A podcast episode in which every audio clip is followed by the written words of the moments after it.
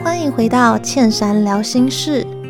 你是不是跟我一样，生命中有许多解不开的疑问，或者是突然顿悟的启发？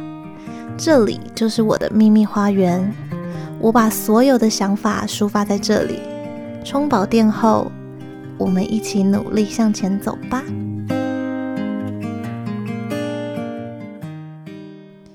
Hello，大家好，我是倩珊。今天想要和大家聊聊的是有关于对答如流的能力。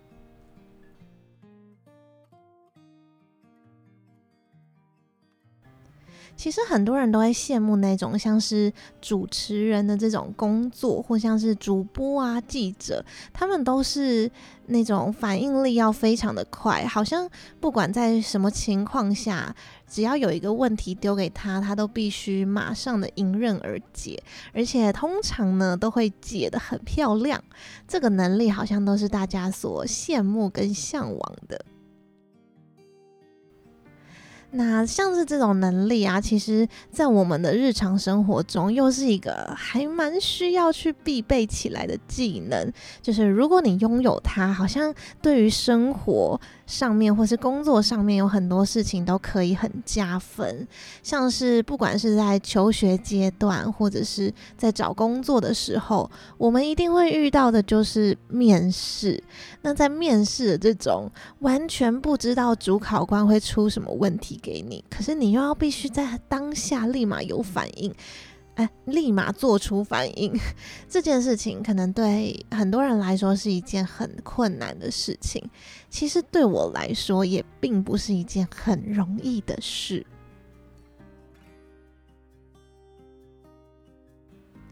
最近偶然听到身边的朋友需要去面试，然后他对我的评价就是觉得说啊，我又不像你这么会掰，不像你反应能力这么的快什么的。然后那一瞬间才让我发现说，哦，我现在好像对很多人来说可能是一个反应能力还算是堪用的等级，但其实后来自己想一想才发现，这并不是一日就养成的，不是一蹴可及的。这成语是这样用吗？就是，反正就是它，它其实是慢慢累积上来的一种能力，才让我回顾了我自己的生命经验，发现我自己真的是这样子从零到有，慢慢累积到现在的。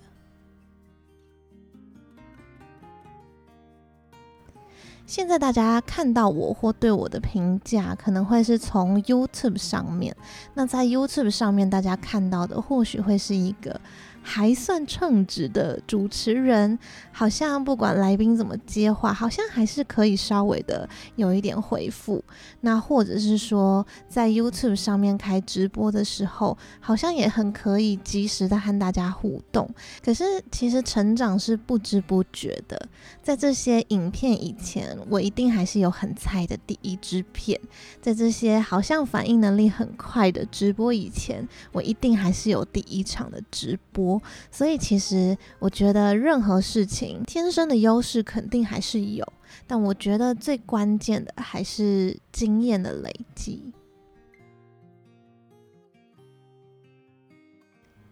其实我好像和大家分享过，我自己的个性本身就是一个很爱征服目标的人，就是不管这个过程当中会有多少的痛苦，但是只要是那个征服了这个挑战，那个所迎来的那个成就感，会让我觉得自己存在的价值。好极端的感觉，所以可能也是因为这样，所以我从小可能遇到很多的挑战的时候，我是很乐于去接受这个挑战的。当然，还是有很多挑战失败的时候。我记得国小的时候，不知道为什么突然被老师选为就是。代表班上去参加朗读比赛，然后那时候我真的很懵懂，我就去了，结果不小心得了一个名次回来，我突然就是对自己的那个自我价值感直接瞬间提升，突然觉得对这方面的技能自己会获得一些自信，所以后来我就还蛮积极的争取参加像是这种舞台上的表演，诶。舞台上的竞争，像是演说比赛啊、朗读比赛啊。那小时候又有很多不一样的语言，像是什么闽南语竞赛、英语竞赛、国语文竞赛什么的。反正只要是我好像有机会去争取的、有机会去征服的，我都会努力的去试试看。然后这一路我其实都获得蛮高的自信跟评价，所以我其实，在演说朗读这方面是自信满满。直到升到了国小的高年级，前面这些比赛或许你会说这些就是呃自信啊，舞台上的勇气啊什么的，好像不是这一集要谈论的主题。但是呢，重点关键就是在于高年级的国语文演说比赛。当时候国语文演说比赛呢，它是要瞬间拟稿的。在高年级以前，所有的稿都是以前先拟好了，然后我只要把它背下来，然后在比赛的当天好好的演绎它的这个文章就好。可是到高年级的时候，它变成是在台上瞬间抽到题目，然后三十分钟后直接上台演讲。这件事对我来说真的是有够晴天霹雳的。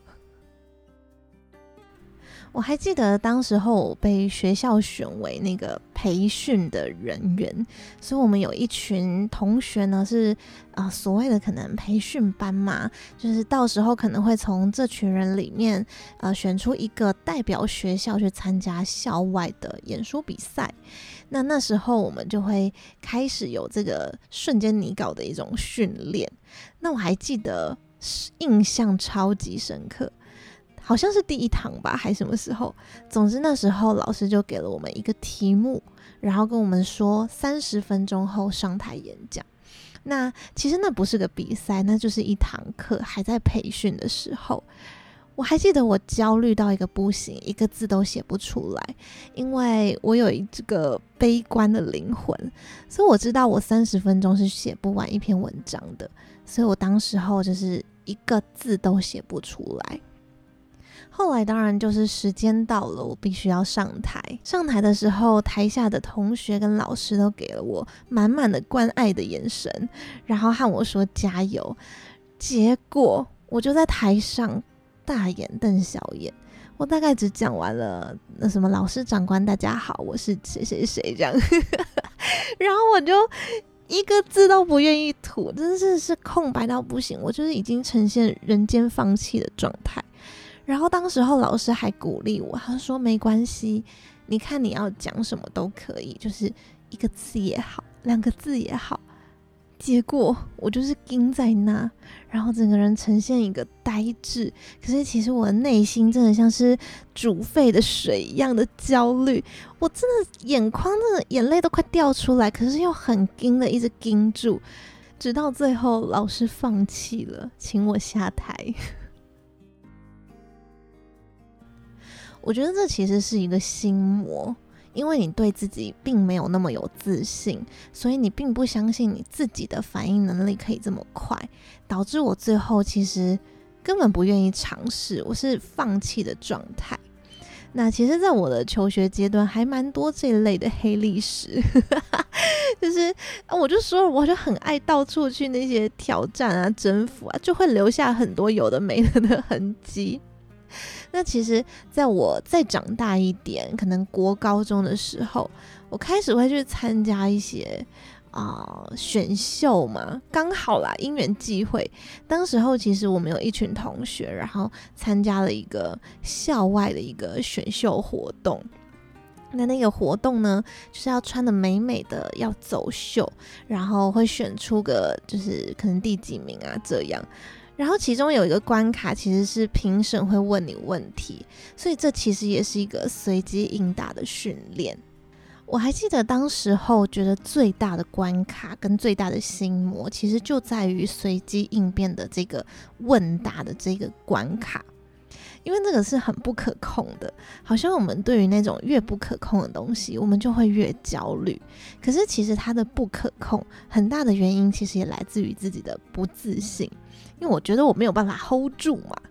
所以其实当时候那一次。呃，结果好像还不错，而且我也有些成长了，所以 当时候随机应变好像还是有一些处理了。可是其实现在看看，会觉得如果我是现在的我，我可能并不会把这个关卡设为哦，那那时候那个比赛里最可怕的一个部分。对现在的我来说，可能就没有那么的可怕了。其实，在后来，我还是陆陆续续参加了很多有的没的的选秀活动。然后里面呢，就还是都会遇到像这样子的一个随机问答的关卡，然后我就发现我一次比一次来的不紧张，反正就乱回答，也不是啦，就是你慢慢的抓到感觉，那这也有很有可能，其实是因为从小到大每一次这样子的经验里面所累积下来的能力。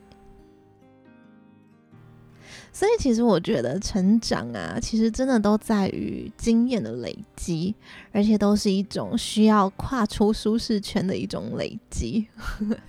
但是听这样听起来，我觉得人生好累哦。就是如果你需要成长，你就是势必的还是要突破你自己的，不管是心魔或者是你的能力的那个突破口。我觉得这有一点像是重训的感觉。如果你想要训练你的肌肉，你就必须让它痛苦。就是你在啊、举重的时候啊，你一定要让你的肌肉觉得哦，好快顶不住了这样。然后你每一次觉得快顶不住的时候，它才有可能呃就是成长，然后让你下一次可以举更重的磅数。所以回过头来，我觉得对答如流的能力啊，除了我们平常就必须要累积自己的知识量，让自己在物理性质上的那个那个库存真的有很多，那。当你的库存越多的时候，其实你对自己就会越有自信嘛，因为你不怕被掏空，你不怕被问倒。那我觉得更大、更常会出现的问题，其实是在心魔。那心魔这方面呢，我真心觉得，其实它就是一种经验的累积。我们必须跨出那个我们觉得很可怕的坎，然后我们都要相信，我们第一次一定不会太好，但是第 N 次的时候呢，我们真的都会蜕变成一个。还不错，好的人。我想大家想要有应答如流的能力，应该是最常会被应用在的，就是啊、面试的时候、开会的时候、和同事沟通的时候、和老板报告的时候。这种时候真的都很怕瞬间脑筋一片空白，那个空气凝结的感觉真的是很可怕。我我国小的时候就体验过这种可怕的感觉，就像刚刚所说的。经验的累积是很重要的，所以会发现可能菜鸟常常在呃对答上面并不是那么的顺利。可是他如果就职个五年、十年之后，他整个人的气场还有他说出来的话，那个自信感可能就不一样了。然后在对答上面，他可能也并不会再有那样子的心魔。所以呢，如果你现在觉得对于对答是一件很困难的事情，其实关键应该在于不断不断的练习。很多人都以为在面试的时候可以讲得很好的人，回答得很顺利的人，他就是那种头脑动得特别的快，反应能力特别的好的人。不可否认，真的有这种人的存在。但会不会其实他是在背后也有了非常多次的练习跟演练，才会有这样子好的结果呢？所以，如果你想要当一个对答如流的人，我觉得最好的方法是把你自己丢在一个随时都要随机应变回答的一个环境。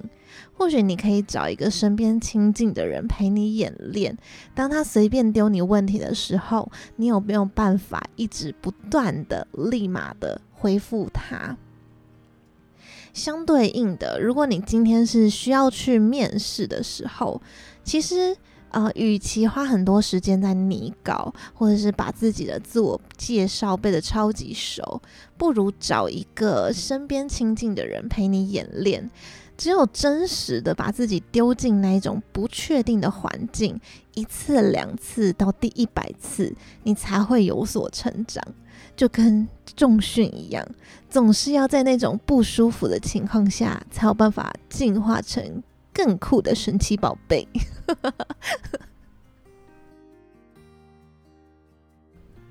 其实突然会想要录这一集，是因为我发现我自己还是有一些心魔。虽然现在好像看起来在直播上、工作上或者是访谈节目里，这些东西对我来说真的已经变成一个家常便饭，好像可以呃很好的处理，甚至可以更更多的发挥跟利益、利用、应用啦，应用。但是，其实我还有一个很大的心魔，那就是我真的很不爱讲电话。讲电话对我来说是一个很大很大的挑战。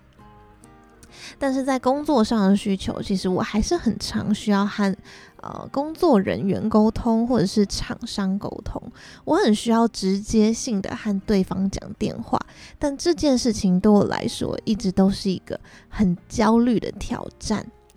后来最近我想了一下，为什么我会这么抗拒讲电话？除了我很怕中间的尴尬感以外呢，我发现我很不喜欢当下的给予回复。其实用文字的时候，我可以想得非常清楚，然后很维护好自己的权益再送出。可是如果是讲电话，我好像很容易不小心透露的太多或透露的太少，就有可能会让自己并没有办法完整的表达自己想要说的话，或者是有时候说了太多的话，然后导致在这个攻防战当中让自己吃亏。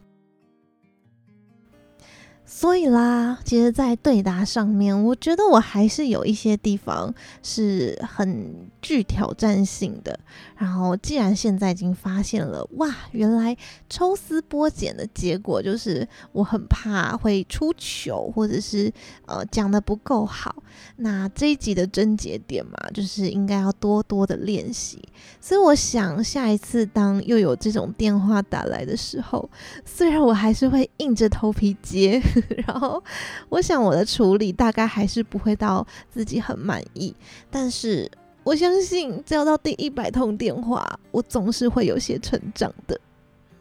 我们一起加油吧！